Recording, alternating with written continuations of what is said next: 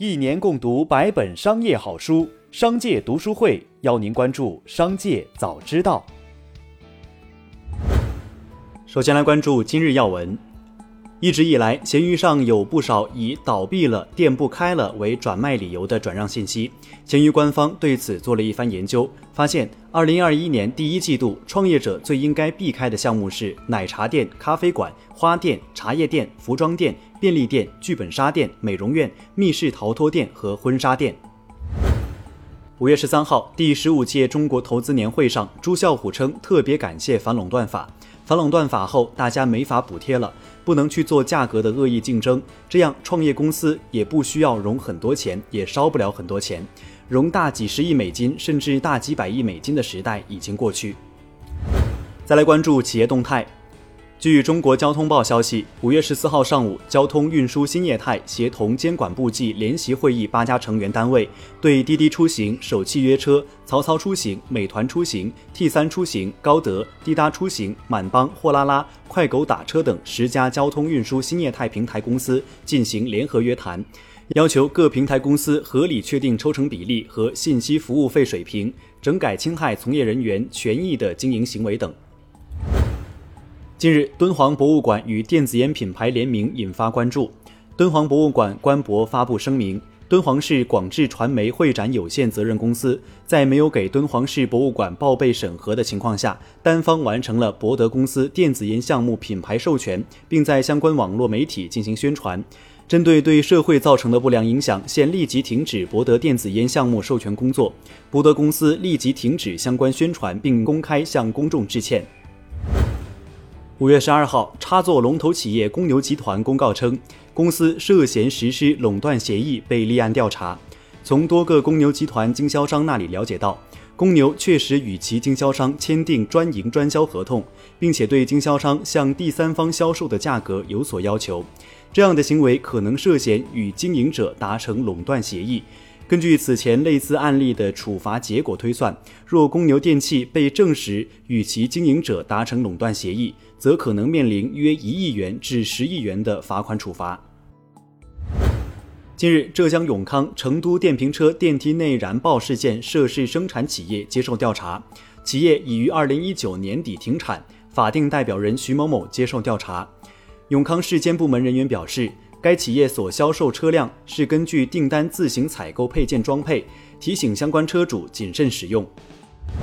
从国家企业信用信息公示系统获悉，北京市朝阳区市监局已于四月二十九号对北京小仙炖电子商务有限公司处以二十万元行政处罚，原因是其在产品参数界面宣传的即食燕窝原料、干燕窝含量、商品产地、食品添加剂等十项指标与真实情况不符。被认定符合虚假宣传行为。今日，优酷被罚款一万元，处罚事由为提供含有危害国家统一、主权和领土完整的互联网文化产品。此外，爱奇艺也因登载的音乐 MV 含血腥暴力、低俗画面、歌词含脏话等低俗内容，被罚一点五万元。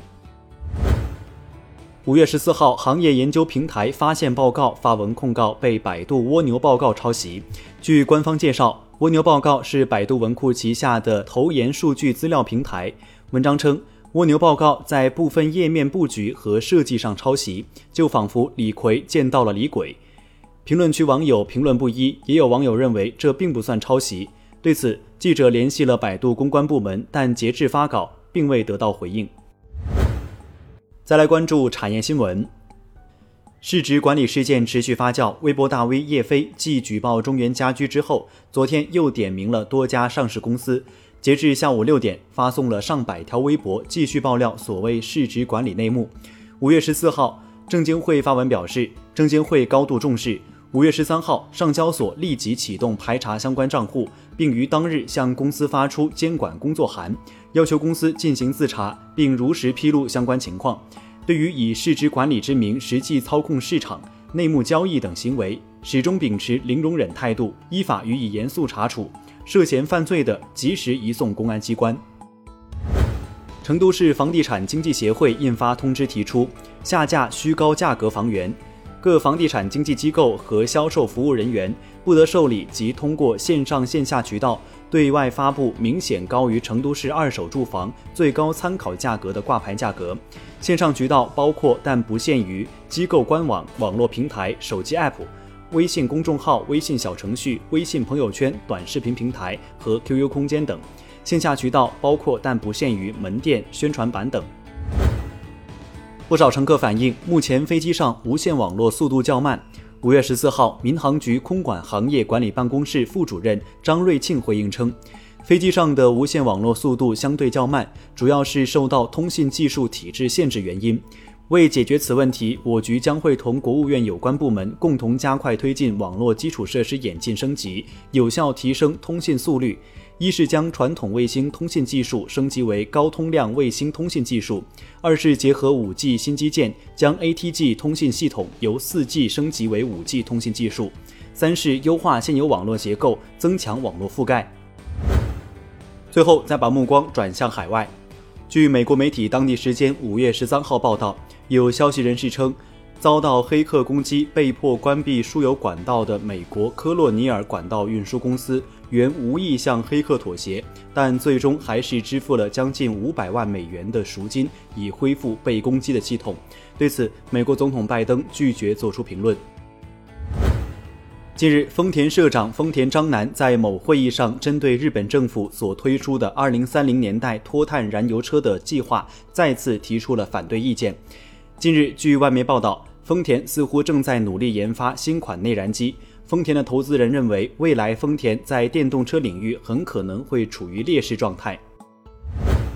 五月十三号，韩国宣布计划在未来十年内斥资约四千五百亿美元，建立全球最大的芯片制造基地，与中国和美国一道在全球范围内争夺芯片主导地位。韩国希望在2020年至2031年期间，帮助培训3.6万名芯片专家，为芯片研发贡献1.5万亿韩元，并开始讨论为帮助半导体行业量身定制的立法。以上就是今天的商界早知道节目，最后还是要提醒您关注商界读书会。精选百本商业好书，一起养成一个长久读书习惯。加入商界读书会，和我们一起用听的方式见证自己的成长。微信关注“商界食堂”，回复“读书会”就可了解加入。期待与您相见。